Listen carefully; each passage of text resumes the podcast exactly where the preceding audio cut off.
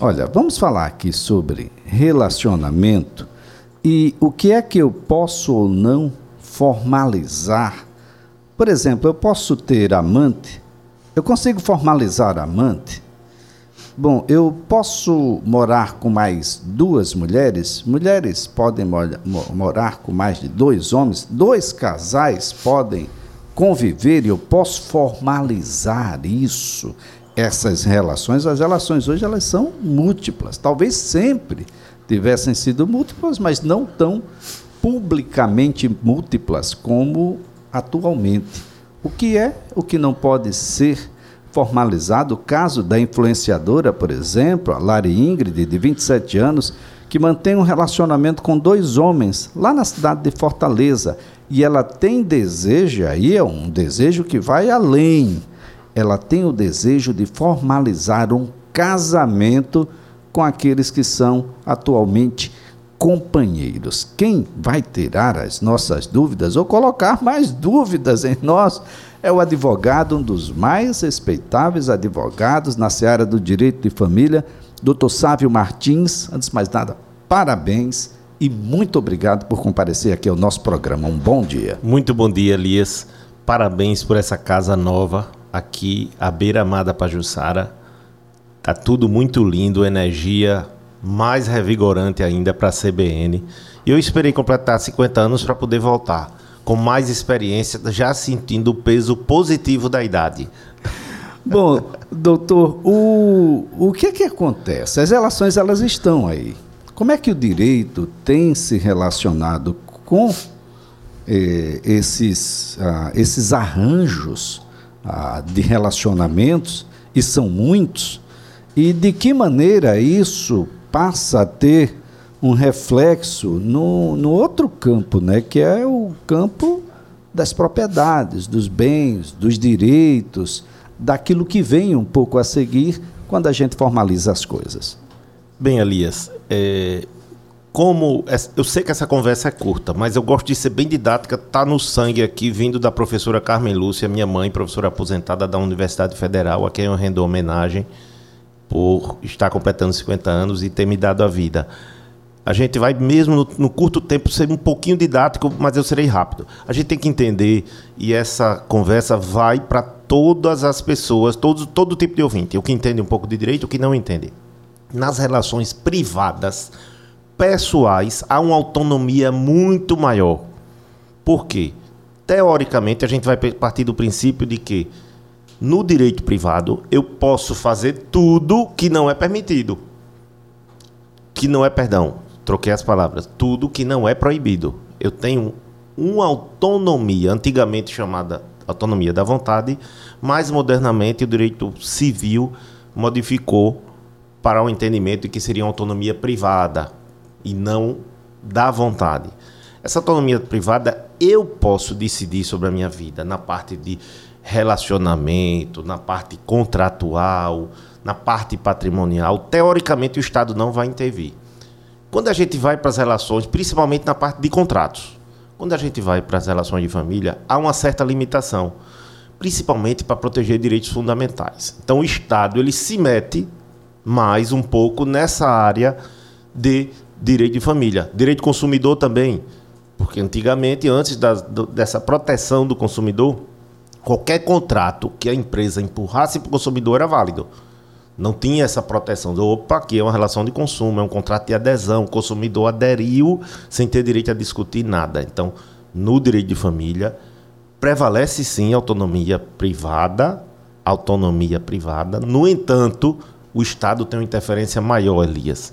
Então, é, a gente vai falar um pouco sobre a questão, você tocou no, no assunto, das relações, da, da multiplicidade das relações, da, do trisal, que seria uma relação de três pessoas, do poliamor, afetividade pra, com várias pessoas ao mesmo tempo, relacionamento mais aberto. O Estado hoje não reconhece uma relação entre homem e mulher ou entre vários homens e várias mulheres, essa relação estável, nem casamento. Casamento, só homem e mulher. É, união estável pode, pode haver, não tem regulação no Brasil do casamento sem ser homem e mulher. Embora já tenham saído algumas decisões judiciais. Então, união estável, que é aquela união duradoura, com o intuito de, de manter família, de ser criada uma família, de ali ter uma família com lealdade, assistência recíproca, é, respeito. Essa, hoje, o Supremo, numa decisão final em 2021, Supremo nunca é final, né? Tem sempre novidades a qualquer tempo. É, fazendo essa observação, Elias, decidiu que não é possível reconhecimento da união estável ou do casamento de mais de duas pessoas. Essa é a decisão do Supremo. Mas as pessoas estão vivendo. Essa é outra realidade. Mais de duas pessoas. A gente já consegue fazer com que duas pessoas do mesmo sexo atinja essa, essa condição de casados.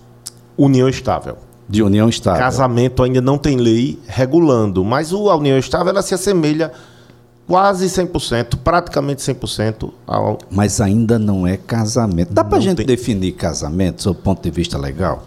É, não vamos confundir matrimônio do ponto de vista religioso, Sim. no caso, no meu caso, católico, com respeito a todas as religiões, é, seria um sacramento, uma união abençoada por Deus. E o casamento, um contrato, um negócio jurídico, onde há obrigações de fidelidade, respeito, assistência. E nesse contrato o Estado se mete. O Estado se mete. Porque ele interfere, mesmo havendo autonomia no direito privado, nas relações pessoais, volta a dizer, o que não é proibido eu posso fazer. Já nas relações públicas, servidor, é, serviço público, só pode ser feito o que é permitido. Então, para as outras relações, eu posso ter contrato, mas ele não é casamento.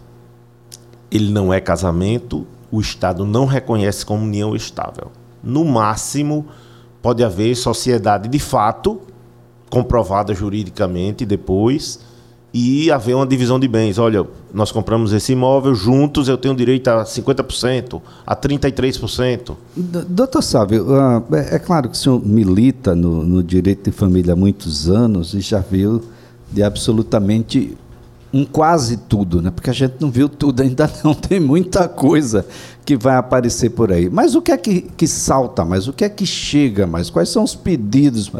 São dois homens e uma mulher, a mulher com, com, com mais mulheres, homens com mais... Como é que está hoje isso? Veja só, vamos voltar ao conceito de que o Estado não vai processar ninguém, nem é crime manter esse tipo de relação a não ser que tenham menores ou outras situações de incapazes. Não é proibido, mas também não é reconhecido. Posso pedir esse reconhecimento via judicial? Pode. Tem, tem uma decisão da Bahia que reconheceu um trisal, três pessoas. Ninguém recorreu, está valendo a decisão. Não chegou até o Supremo palavra final do Supremo diz que não é vá, não é casamento e não é união estável, mas não significa que as pessoas não possam se unir. Está havendo muita novidade. Mais recentemente, chegou-se a a, as teses dos acordos geométricos. Trisal, três pessoas que se relacionam entre si. Formato em T, um casal e uma terceira pessoa que não possui vínculo estreito com eles. Existe ainda o quadrado Elias. Quadrado. Formado quatro pessoas que possuem relacionamentos amorosos entre si. Formato em V, um integrante namora, do trisal namora duas pessoas que não possuem vínculos afetivos entre si. E tem o N também, formato duas mulheres e dois homens, só as partes femininas possuem relacionamentos entre si. Então, então assim. Então, a questão de, de geometria mesmo. Geometria, criatividade humana é enorme, o Estado sempre chega atrasado, o direito sempre chega atrasado e vai regulando. Pode ser que o casamento do mesmo sexo venha a ser aprovado no Congresso Nacional? Pode. Pode. As mudanças são. É a própria sociedade que faz a dinâmica das leis. Os deputados não estão lá criando leis da cabeça deles. Há uma pressão popular. Agora, ah, vamos imaginar aqui a situação. A, situação da, da, influenciadora, da, da Ingrid, ah, ela tem um relacionamento com dois homens em Fortaleza. Tem um trisal. E quer transformar isso num casamento.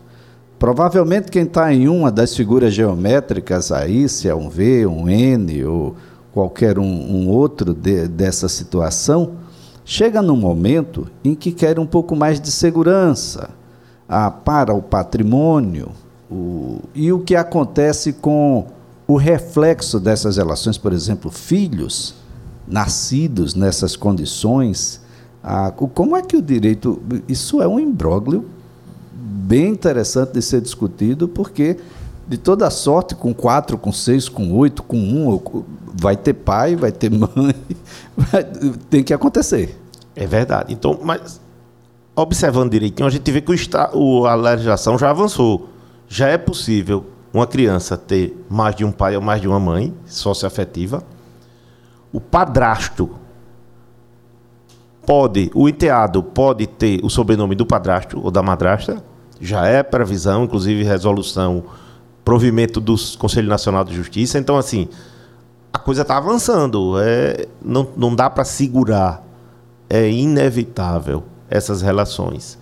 O que se deve proteger sempre são os direitos fundamentais. Direitos fundamentais dos menores, é, essa liberdade, essa autonomia privada, e é um conceito, a liberdade, ela tem que ter, tem que esbarrar nessas proteções de menores e outros direitos fundamentais.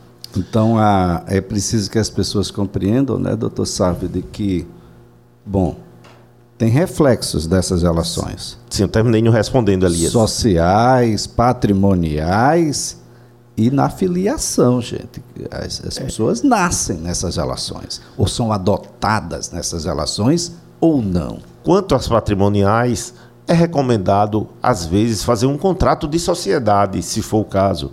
Na compra de um imóvel, podem três ou quatro pessoas, isso é um.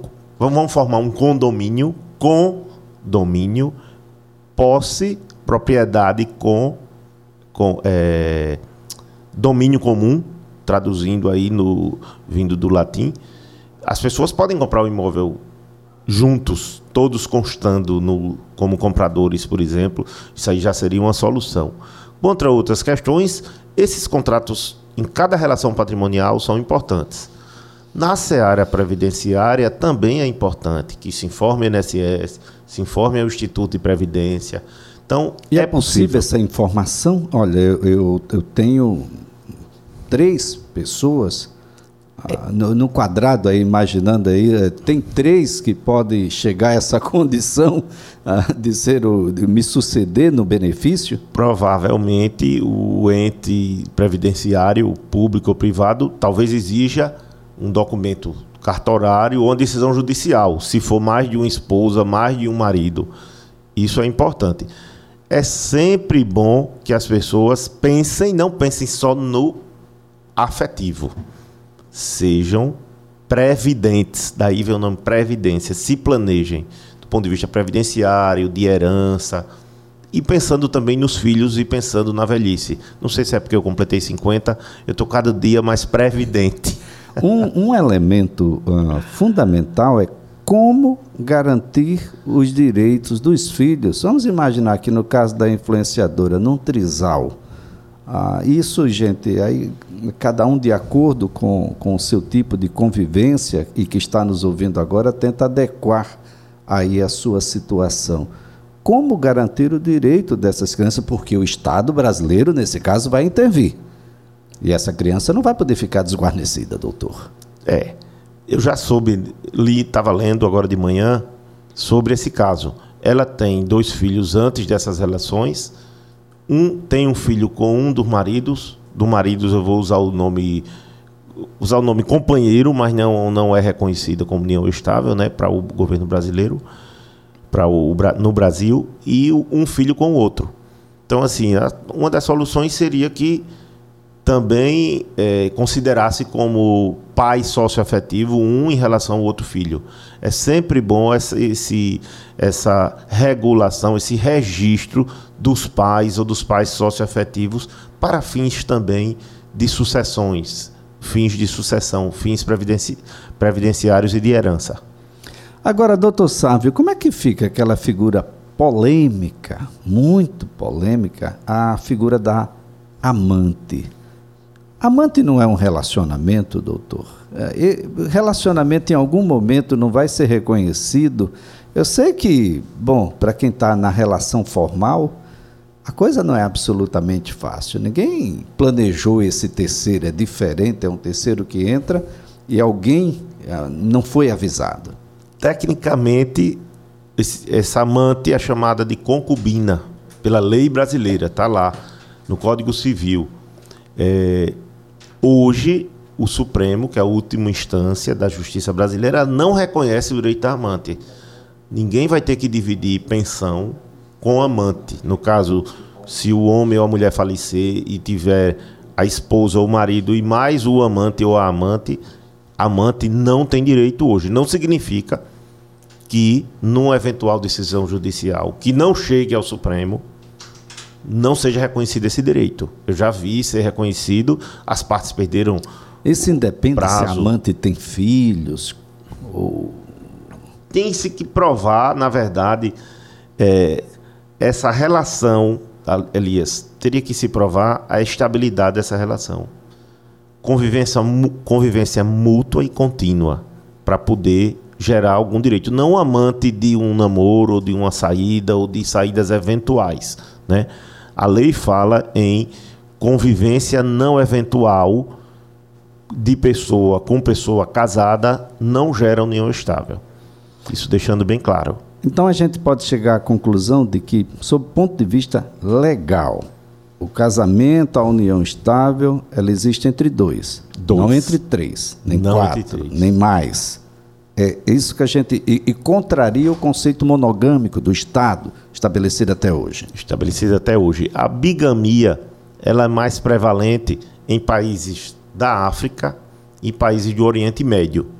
No Brasil, a bigamia é crime. Se você mentir, esconder que é casado e celebrar casamento ou termo de união estável, você pode responder um processo.